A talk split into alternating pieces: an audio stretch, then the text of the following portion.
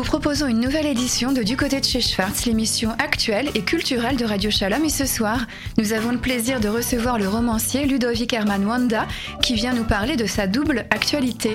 Bonsoir. Bonsoir, madame. Alors vous êtes un personnage intrigant hein, quand on vous lit. Euh, je vais essayer de vous présenter euh, en, quelques mots, mais je pense que ces quelques mots ne suffiront pas à vous cerner. Votre parcours apparemment est construit sur des euh, paradoxes.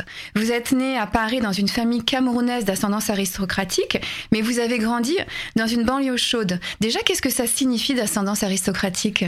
Alors ça signifie tout simplement, comme le nom l'indique, que mon ascendance est royale du côté du Cameroun en particulier de l'ethnie Bamileke, qui entretient euh, une vision aristocratique de, l'existence, donc par le sang, mais surtout par les valeurs. C'est-à-dire que là où d'autres, face à des difficultés, peuvent se plaindre, pleurer, demander de l'aide, euh, le noble aristocrate se doit, lui, de combattre et de, et de tout simplement trouver en lui-même les ressources pour, euh, pour dépasser les, les, embûches, pour transformer des embûches en tremplin. Donc l'aristocratie qui coule dans mes veines me permet, moi, de voir toujours le bon côté des choses. Alors, parmi les paradoxes, il y a le fait aussi que vous avez fréquenté les bancs de la Sorbonne, mais aussi les cellules de Fleury-Mérogis, que vous avez confiance en Dieu, mais avec Satan qui n'est jamais très loin et qui vous drague ou vous nargue. Mais qui êtes-vous vraiment, euh, Ludovic Herman Wanda? Alors, très bonne question. Euh, je serais tenté de vous répondre en m'appuyant de, la phrase de Marguerite Yourcenar euh, Je suis un, mais des multiples sont en moi ». Je suis un composite. Euh, mais s'il s'agit de ma colonne vertébrale, c'est ma, foi, ma foi inébranlable, euh, un petit peu à l'image de celle de Job, la foi, en, Dieu, la foi en Dieu logique, la foi euh, de ce fait en Dieu juif.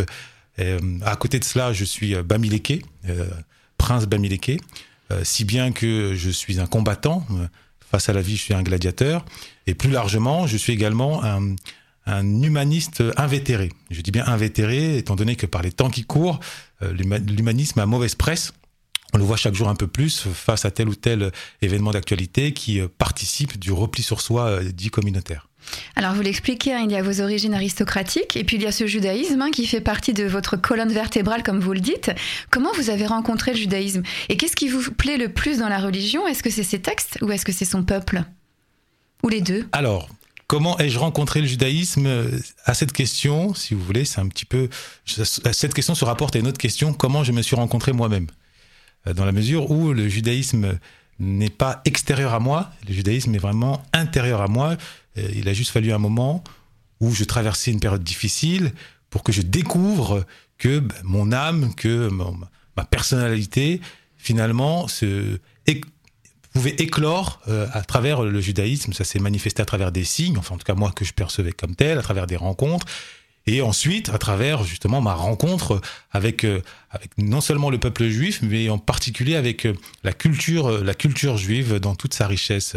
Maintenant, concernant le, peuple juif, j'ai eu la, chance de connaître euh, des, des, juifs qui sont aujourd'hui mes frères sur les bancs de, la Sorbonne et qui m'ont permis, qui m'ont arraché euh, des ruisseaux de, l'errance en me en me redonnant à ma vie euh, le, le, le, sens qui est le sien aujourd'hui, à savoir le sens de l'étude. Donc fondamentalement, je, je me suis découvert juif en plus d'avoir découvert des juifs. Et en prison aussi, vous avez découvert un juif. On va y parler dans un instant. Alors, on l'a dit, hein, votre actualité de romancier est double. Il y a à la fois prison, euh, avec un S qui ressort aux éditions de l'Antilopoche, et euh, Balance ta haine, qui vient de paraître aux éditions de, l'Antilope. Alors, euh, quelques mots hein, déjà sur, sur prison. vous racontez de deux manières différentes votre passage par la case prison, l'une en français littéraire, l'autre en langage des banlieues. C'est assez original hein, comme méthode. Pourquoi ce choix? Alors ce choix répondait à une exigence, euh, faire en sorte que les deux France qui aujourd'hui, comme le disait euh, Gérard Collomb, l'ancien ministre de l'Intérieur, les deux France qui sont aujourd'hui euh, dos à dos, eh bien, puissent être face à face, mais non pas pour en découdre, mais plutôt pour s'écouter, pour parler, pour communiquer. Et à, cet égard, eh il fallait que je, je, parvienne en tant que romancier, autrement dit en tant que avant-gardiste du dialogue, il fallait que je parvienne à mettre autour de la table ces deux France tout en respectant euh, de part et d'autre le registre de langage, l'univers euh, verbal, quand on sait que on n'habite pas un pays, on habite une langue. Et aujourd'hui, il n'existe pas une France, il existe bien deux France. Il faut vraiment qu'on en ait conscience. Avec d'un côté la France des villes et de l'autre côté la France des cités. Euh, mais sous l'angle, on va dire, ethnico-racial, la France blanche et juive d'un côté, la France euh, noire et arabe de l'autre. Et ces deux France-là, euh, j'ai tenu à les mettre en, scène dans cet ouvrage prison. Alors, ce qui est intéressant, c'est qu'il y a les registres littéraires différents. Alors, pour ma part, hein, c'est vrai que j'avais besoin du lexique pour le langage des banlieues que vous maîtrisez parfaitement. Le registre littéraire aussi, hein, c'est soigné, policé. Mais les récits ne sont pas exactement les mêmes. Est-ce que on ne dit pas les mêmes choses quand on est en banlieue? Alors, vous ne croyez pas si bien dire. On ne dit pas les mêmes choses, ou tout du moins, on ne lit pas le monde avec les mêmes lunettes. Vous savez, on peut, euh, on peut euh, vivre sur le même territoire sans identifier les, mêmes éléments. Je vous donne un exemple très concret. Euh, si dans la rue, quelqu'un me regarde de travers, on va dire, dans la grille de lecture, avec les lunettes de banlieue, de banlieusard, je vais voir une atteinte au respect, je vais voir une agression.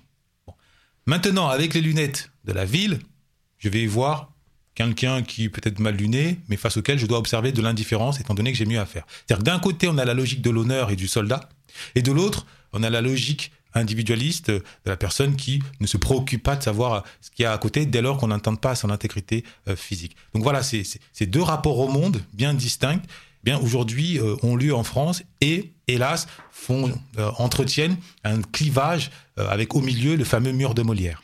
Comment vous avez vous arrivez à dissocier ça? C'est un peu des réflexes schizophréniques. Alors dissocier, disons que j'ai un regard oui, on va dire double ça, c'est le moins qu'on puisse dire. Double, puisque aujourd'hui encore, euh, je dirais non pas un pied euh, en banlieue, ce serait vous mentir, mais encore un orteil. Euh, encore un orteil. Je, ne renie pas cette, cette appartenance-là. J'ai encore un orteil, notamment par, par, le, biais de, par le biais culturel, le, rap.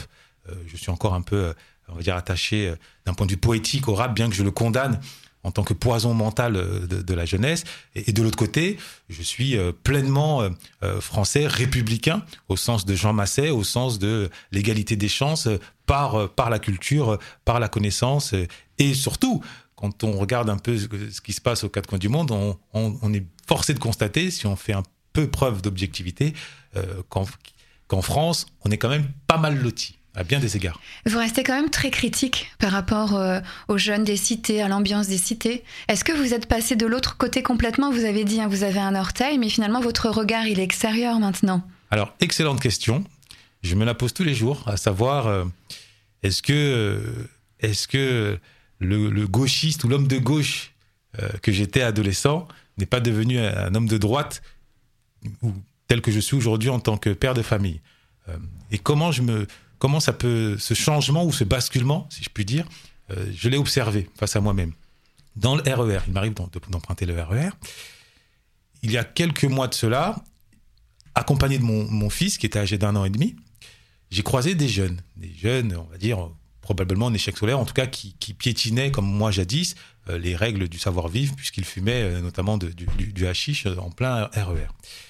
Eh bien, effectivement, dans l'instant, j'ai été envahi d'une forme de colère d'un rejet, d'une volonté de euh, voilà qu'il soit envoyé en garde à vue au trou, enfin vraiment de me débarrasser d'eux. Donc je me suis sarkozisé d'une certaine façon, c'est-à-dire le, Karcher. Alors même que d'un point de vue sociologique, je sais que eux-mêmes sont les fruits d'un contexte. Que on ne peut pas, un arbre ne peut pas donner de fruits quand il grandit dans une cave, quand il grandit dans une grotte. Donc j'ai cette conscience sociologique et psychologique des réalités des jeunes euh, des banlieues, qui est d'abord une réalité linguistique, j'ose le rappeler, 300 mots de vocabulaire, euh, c'est avec ça qu'ils se, se construisent. On ne peut pas se construire, on se déconstruit quand on sait qu'il en faut 2500. Mais de l'autre côté, il y a aussi le libre arbitre et la liberté individuelle et la volonté pour laquelle aujourd'hui je milite et qui m'oblige à avoir un, regard, non pas, euh, on va dire, de, qui renie euh, ce qu'il a été, mais un regard volontariste.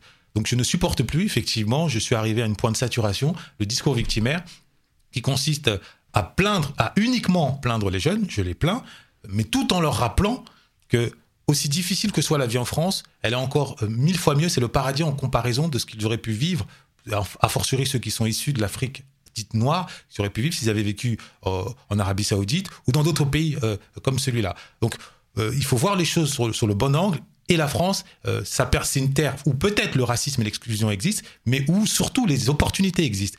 Et dès lors, enfin aussi longtemps qu'on ne me fermera pas la porte d'une bibliothèque, je continuerai à militer dans ce sens.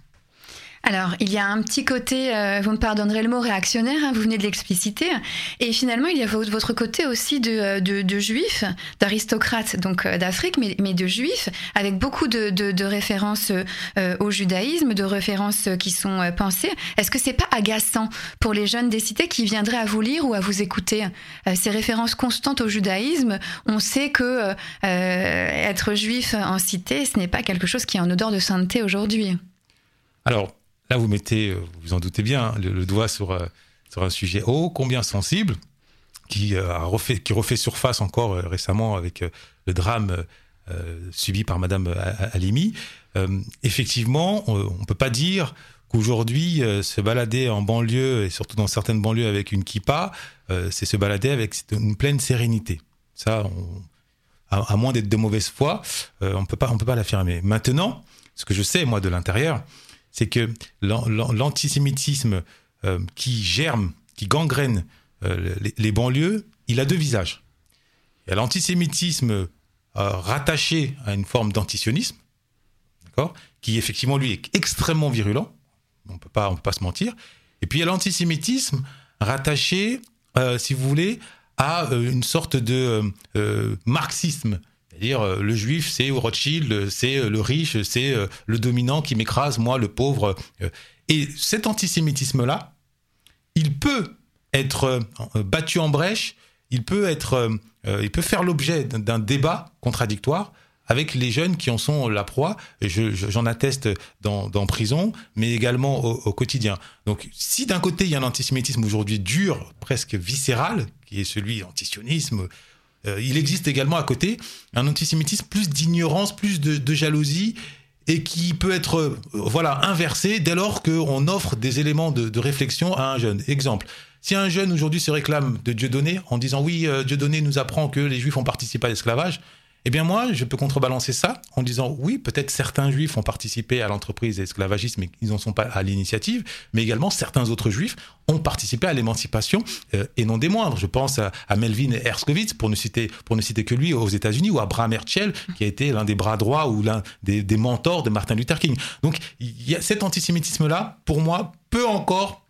être combattu efficacement. En revanche, l'autre, c'est une autre paire de manches. Alors, tout ce que vous dites là, vous en parlez. Hein. Il y a des... Tout ce que vous dites, en fait, est, en filigrane dans, dans, votre livre. On va faire un va-et-vient entre les deux ouvrages, euh, Prison, Balance et je vais citer une phrase, une phrase de ce euh, euh, deuxième livre qui paraît aux éditions de, de l'Antilope.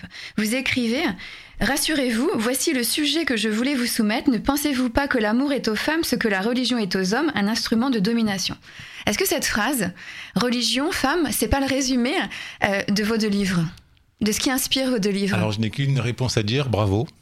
C'est quasiment euh, le sujet qui, effectivement, euh, vraiment, je suis, je suis assez épaté non pas que je vous sous-estimez, hein, loin de là, mais je suis assez épaté par votre voilà aptitude à avoir ciblé précisément la ligne de, pas de fracture, mais en tout cas de crête, qui euh, sépare aujourd'hui les deux mondes, au-delà des, des, deux France, deux mondes, le monde des hommes et le monde des femmes, avec évidemment euh, le paradigme religieux d'un côté, donc le, qui met en avant le devoir, euh, et parfois qui peut être perçu comme de l'autoritarisme, et de l'autre côté, le monde dit des femmes, qui lui priorise le, droit, qui priorise l'amour.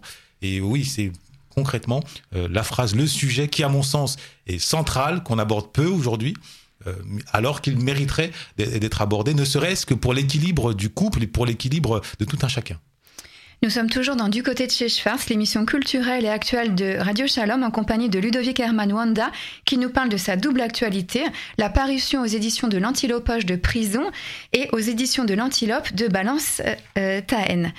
Le narrateur Frédéric, euh, c'est un peu votre double littéraire. Et est-ce que c'est votre histoire que vous racontez dans ces deux livres? Euh, oui, on peut, on peut le dire. En fait, ma, question, c'est qu'il y a ce débat dans la littérature. Est-ce qu'on dit, est-ce que c'est que de la pure littérature et qu'on n'y cherche pas de la vérité, ou est-ce qu'on vous trouve euh, dans ces deux livres?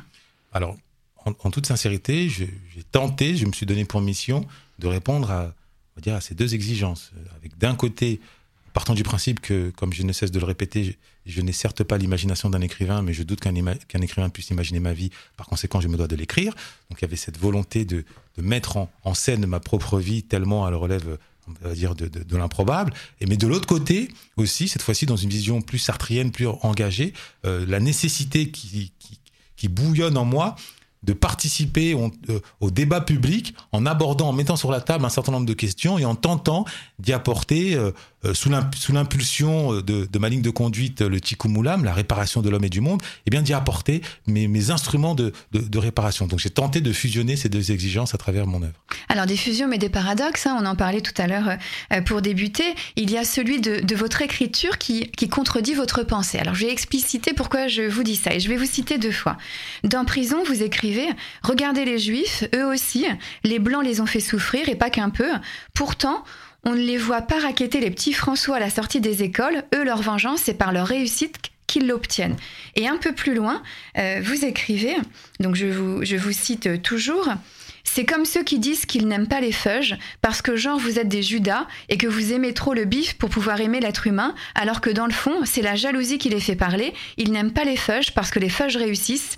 Pas tous, je sais, ça, euh, ça rend jaloux sur les juifs, sur euh, les noirs, sur les cités, sur les femmes aussi, mhm. euh, votre plume interroge. Vous êtes toujours à, la limite finalement de, euh, du poncif. Mhm. Est-ce que c'est un jeu? Est-ce que finalement vos, livres sont très intelligents? Mhm. Il faut les lire non pas au deuxième mais au troisième degré, ce qu'un lecteur lambda ne fera pas forcément. Et finalement, on est à la limite là. Ça peut être mal interprété. Qu'est-ce que vous en pensez? Alors, je, prends conscience de marcher sur un terrain miné je suis un peu, euh, effectivement, je mets la plume euh, dans, plusieurs plaies, c'est le moins qu'on puisse dire.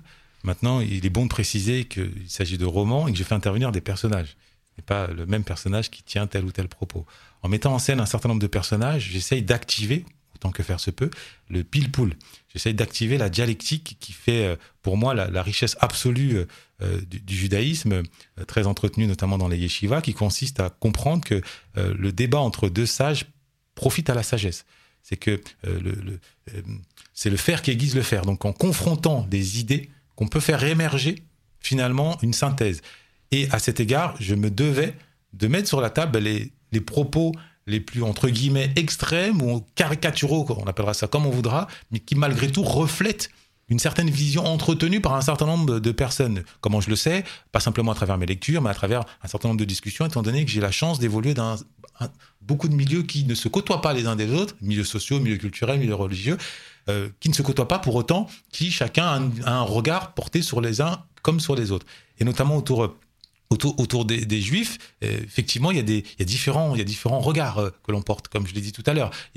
Soit on porte un regard de victime, en, les, en, les, en, leur faisant porter le chapeau sur tout, euh, en les judaïsant d'une certaine façon. Oui, c'est Judas, c'est les traîtres, ils pensent qu'à eux. Bon, très bien, donc c'est Soral, pour, pour, résumer. Soit, un peu comme le font les, d'une certaine façon les protestants, ou euh, les, Africains également protestants, en voyant en eux bah, des exemples à suivre, en se disant, ben attendez, euh, eux aussi c'était minoritaire, on ne peut pas dire que pour eux leur, leur, leur, parcours historique était un, un champ de roses. Euh, pour autant, ils réussissent toujours euh, à, frayer un chemin, à, travers un certain nombre d'entre eux, bah, à éclairer le monde. Comment font-ils? Donc, à ce titre, on peut peut-être s'en inspirer. Donc, ces deux regards-là du judaïsme qui sont pour moi les deux euh, regards face au monde. ce n'est pas un hasard si le, judaïsme, si le peuple juif a traversé les grands empires, comme on dit, les quatre grands empires jusqu'aujourd'hui. C'est un peuple quand même qui est assez, en termes de quantité, qui est qui est infinitésimal. C'est 20 millions aujourd'hui. Enfin, c'était. Pourtant, il a résisté aux assauts de tous les grands empires. Mais d'où ça vient? C'est ça la question. Et pourquoi concentre-t-il autant d'un côté de haine et autant d'admiration? De haine pour des raisons, comme je l'ai dit, pour moi en tout cas, euh, mercantiles, financières, euh, d'admiration euh, pour les raisons justement d'études. Aujourd'hui, du enfin depuis un, depuis un demi-siècle, l'émancipation individuelle passe très souvent par les études. Et ce qui m'amuse, moi, c'est que les études, le mot étude, c'est, euh, comme vous le savez, c'est l'origine même du, judaïsme, c'est le Talmud. Donc, ce qui aujourd'hui permet à tout un chacun de s'émanciper, en quelque sorte, c'est la judéisation euh, de l'existence, un existentialisme juif, c'est par les études, par la compréhension du monde, par la lecture, et ça, et ça permet de s'échapper d'un déterminisme social, culturel, religieux. Et moi, je me devais de mettre tout ça en scène en n'ayant pas peur, même si, alors là, je, parle sous votre contrôle, vous m'avez lu attentivement, euh, même si j'ai tenté, certes, de mettre le doigt sur les sujets sensibles, mais sans pour autant non plus heurter pour heurter. Moi, c'est euh, électrochoc, mais c'est pas c'est pas un, fusil sur la tempe, si vous voulez. J'essaye de secouer pour faire réfléchir et non pas pour pour froisser. Alors, euh, vous le dites, hein, euh, c'est euh, de manière lisible, noir sur blanc, écrire les, clichés pour les battre en brèche. On parle du judaïsme, c'est les deux exemples que je vous ai cités parce que ça me touche, mais c'est la même chose sur les Africains, sur, sur les Noirs, sur les cités, sur les femmes. Et alors là, je n'ose vous dire qu'en tant que femme, plus peut-être qu'en tant que femme juive et plus peut-être qu'en tant que petite fille de déportée, puisque par exemple, Hitler, vous, vous le convoquez aussi souvent, eh bien, il y a des des, tournures ou des petites choses. Alors même si on comprend votre démarche intelligente, hein, eh bien ça peut agacer. Qu'est-ce que vous pouvez répondre à ça? Et la question, l'autre question euh, qui en découle, balance ta haine, le titre. Évidemment, on pense à balance ton porc, à ce qui se passe aujourd'hui. Est-ce que c'était ça l'idée? D'agacer de, battre en brèche justement euh, les, euh, les, les, enfin, les problèmes que nous, qui sortent aujourd'hui sur la place des femmes euh, avec le titre du livre et puis donc de, les expliciter, les exprimer pour que ça agace le lecteur. Alors, mon but, je le répète, n'est pas d'agacer. Moi, je, je, me réclame notamment de Spinoza. Spinoza le disait, philosopher, ce n'est ni rire ni pleurer, c'est comprendre du moins essayer de comprendre. autrement dit, c'est ne pas basculer ou ne pas verser dans l'émotion, qu'elle soit positive ou négative, bien que je ne la nie pas euh, chez les autres. Moi, mon but, à travers Balance ta haine, par exemple, c'est d'offrir, sous forme de caméra embarquée, la psychologie d'un port. Très souvent, on dit oui, il faut balancer le port, en dénonçant les harcèlements que subissent les femmes à tous les niveaux, que ce soit dans la rue ou en entreprise, un peu partout, qui sont qui est indiscutable. Eh bien, à travers tous les témoignages, on n'a pas encore, à mon sens, vu ou entendu le témoignage d'un port qui se réclamait, qui reconnaissait l'être.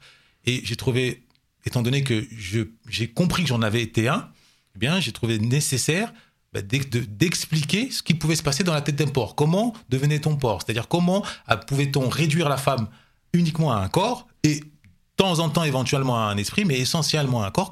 Qu'est-ce qui pouvait euh, dans, le conditionnement culturel, parce que tout est ou presque relève du conditionnement culturel, on parle de l'hypersexualisation, on parle de la youpornisation, on parle de la tinderisation, eh qu'est-ce qui pouvait euh, pousser un homme qui pour autant euh, se, réclame du féminisme et non pas du masculinisme, eh bien qu'est-ce qui pouvait faire en sorte que lui aussi soit prisonnier de cette psychologie de porc? Ça c'est la première chose. Et puis il y a la deuxième chose. La deuxième chose, c'est que euh, la société actuelle, et ça tous les observateurs un minimum avisés le disent, surtout en France du moins, est prisonnière de la victimisation. Tout le monde est victime de tout le monde. L'enfer, c'est les autres, mais c'est puissance 1000. Bon. Euh, et les femmes n'échappent pas à cette victimisation. Or, j'estime que la victimisation, c'est le meilleur moyen de euh, segmenter la société sur le long terme, étant donné que dans toute situation, c'est valable en couple, c'est valable dans la rue, dans toute situation, lors d'un conflit, la responsabilité est toujours double. Maintenant, quand je dis ça, ça ne veut pas dire que c'est du 50-50 pas chacun a la même part de responsabilité. Ça peut être du 99, 1%. Et ce 1% de responsabilité, euh, j'ai tenté, concernant la femme, de le mettre en scène. Maintenant, je précise, c'est pas non plus un livre masqué qui est à charge contre la gente féminine. Je veux pas spoiler mon propre livre, mais il me semble que euh, non, c'est pas ça. En fait, il faut, c'est ce que je disais, il faut avoir, euh, je pense, beaucoup d'intelligence, beaucoup d'humour, beaucoup de troisième degré pour aborder euh, vos ouvrages qui sont instructifs, hein, parce qu'on découvre des mondes ou un monde qu'on connaît pas forcément. Et puis, alors, je vais me permettre de, de, dépasser Frédéric, mais de revenir à Ludovic Herman. Et avec cette impression que finalement, peut-être, hein, vous allez me dire si j'ai tort ou, raison, que devenir un écrivain, eh bien, c'est se rapprocher quelque part de devenir juif. Euh, est-ce que vous l'avez perçu un peu comme ça? Euh, Se rapprocher des textes, les Juifs sont euh, le, peuple du livre, des livres par l'excellence, ceux de la tradition juive, ceux qu'on critique, qu'on décortique, avec ce fameux pile-poule dont, dont, vous parliez. Est-ce que vous vous rapprochez de la littérature? C'était aussi vous rapprocher de votre judaïsme?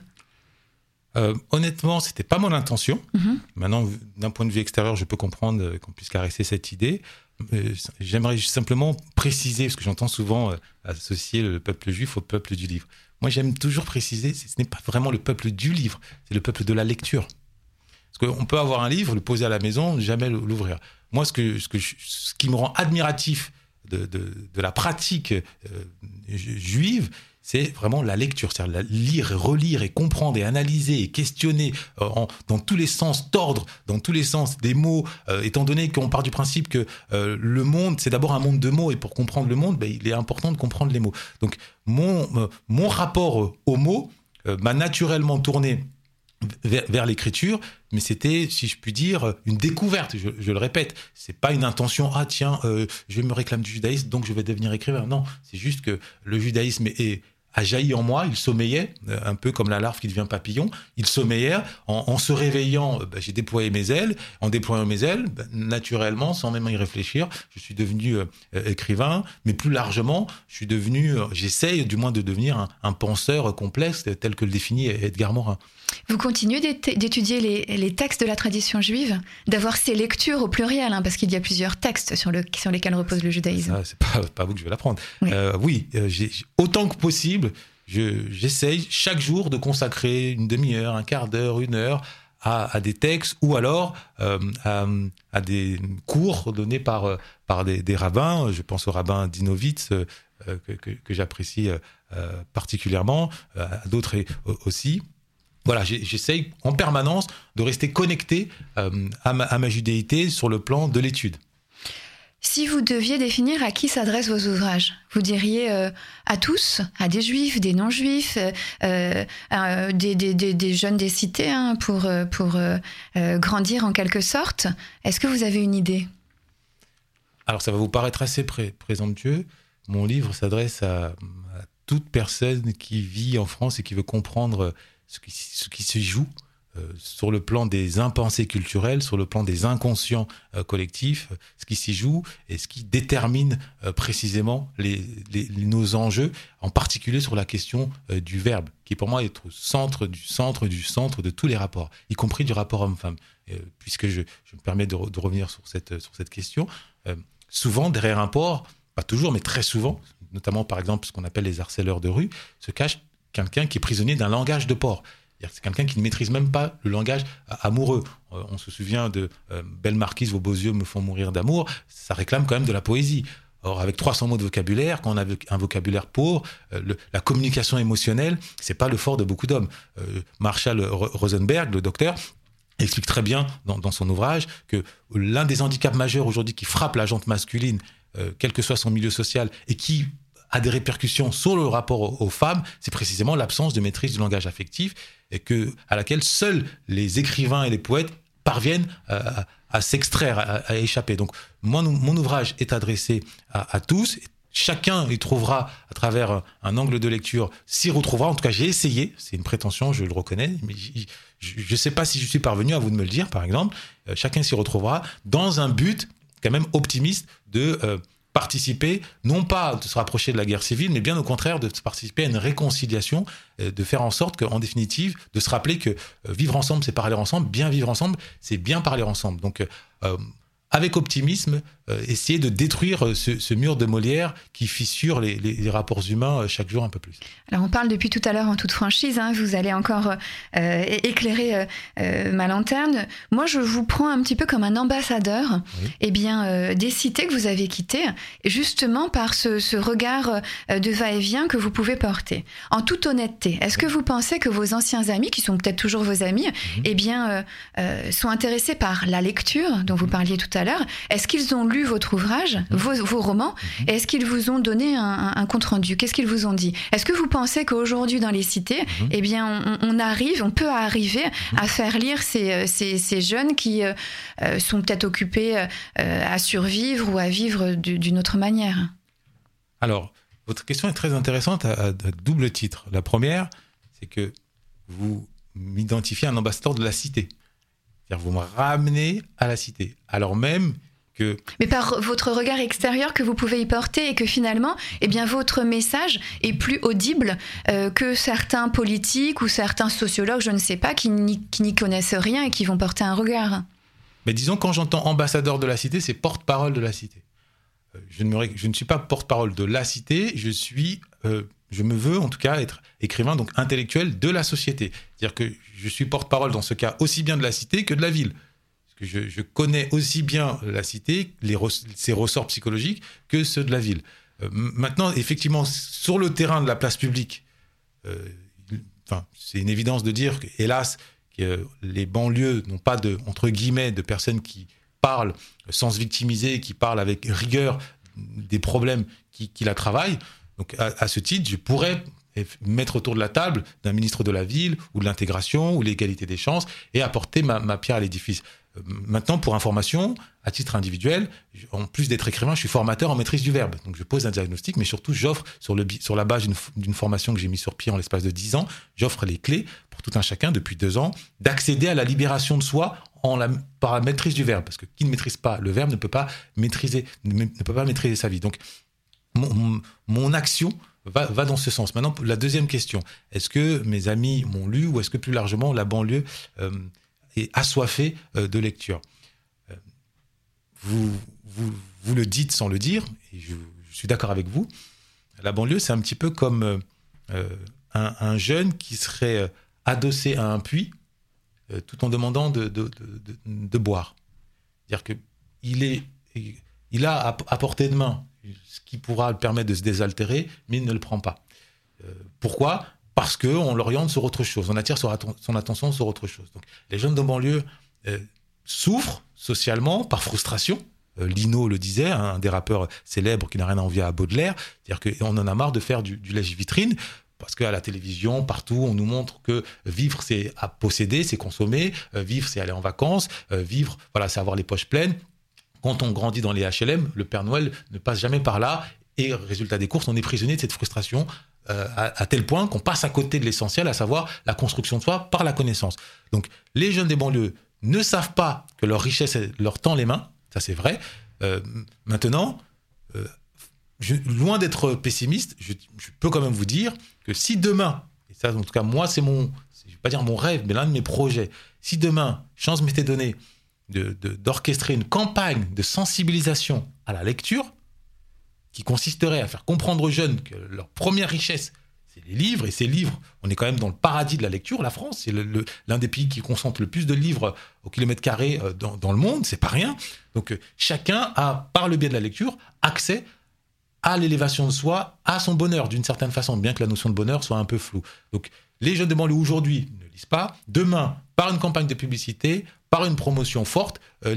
Mais la, troisième question que vous ne m'avez pas posée, mais que j'aimerais vous poser, euh, comment se fait-il, euh, vous m'avez invité, je vous en remercie, mais que d'autres médias, plus publics, plus larges, ne l'ont pas fait, alors même que vous lisez en moi une sorte d'ambassadeur qui viendrait contrebalancer, qui serait d'utilité publique? C'est la question peut-être qu'il faudrait, qu'il faudrait se poser. Alors, il y a beaucoup d'éléments de, réflexion dans tout ce que vous dites euh, euh, sur le judaïsme, sur l'antisémitisme, sur la question des banlieues, la question des femmes, etc. mériterait une émission à part entière. Euh, on ne peut pas consacrer ce temps-là, mais en tout cas, c'est tout à fait passionnant. Je voulais juste dire, rebondir à ce que vous aviez dit. On ne va pas stigmatiser les banlieues, c'est pas ce que vous faites et c'est pas ce qu'on a envie de faire. Et qu'aujourd'hui, eh bien, les banlieues sont aussi un laboratoire de la pensée. Et si on lit pas dans les banlieues, eh bien, les jeunes en général dans la société nationale lisent de moins en moins. Euh, se référer à la culture, aller au théâtre, euh, voir certains films au cinéma, aller à une expo, c'est complètement ringard et dépassé. Donc, donc la consommation de culture est en régression pour euh, parmi la jeunesse en général. Et peut-être que de lire vos ouvrages, eh bien avec ce double langage aussi, ça peut donner une petite impulsion, une étincelle pour redécouvrir le goût des lectures. Après, pour les questions de communication, moi je peux pas vous répondre précisément, mais c'est vrai que c'est compliqué. En plus, on est en pleine période de crise euh, sanitaire, de, de, pandémie. Euh, tout est un petit peu au ralenti et finalement, les, ouvrages qui fonctionnent, c'est les ouvrages qu'on apprécie de bouche à oreille, plus que euh, ceux qu'on peut voir dans les médias, les médias qui sont occupés peut-être davantage à autre chose que des questions culturelles. Il y a une émission, une question classique dans cette émission pour conclure, mais qui est néanmoins difficile. Si en une ou deux phrases, vous deviez donner l'envie aux auditrices et aux auditeurs de Radio Shalom de vous lire, de lire Prison, qui vient de sortir à l'Antilopoche, et de lire Balance ta haine, qui sort à l'Antilope. Qu'est-ce que vous leur diriez? Si, vous voulez découvrir ce que vous pensez sans le savoir et qui guide vos actions, euh, lisez mon œuvre. Eh bien voilà, c'est synthétique. Merci infiniment Ludovic Herman Wanda d'avoir décrypté avec nous vos deux ouvrages, vos deux romans, euh, Prison à l'Antilopoche, on l'a dit, et Balance ta haine à l'Antilope, qu'on peut trouver euh, partout dans les bonnes librairies. Alors je vais pas dire sur Internet parce que je crois que Gilles Rosier n'aime pas trop qu'on commande les livres euh, sur Internet, mais ils sont aussi disponibles par ce biais-là. Et en tout cas, c'est une expérience enrichissante vraiment de vous lire. C'est totalement novateur, c'est passionnant. il y a des ouvertures vers des tas de domaines. Alors comme euh, je l'ai dit tout à l'heure, euh, vous n'aimez pas ce mot, mais ça peut aussi euh, agacer, peut faire réfléchir. Et c'est bien ça aussi le sens de la, de la culture, faire réfléchir. Merci, à très bientôt. Merci à vous.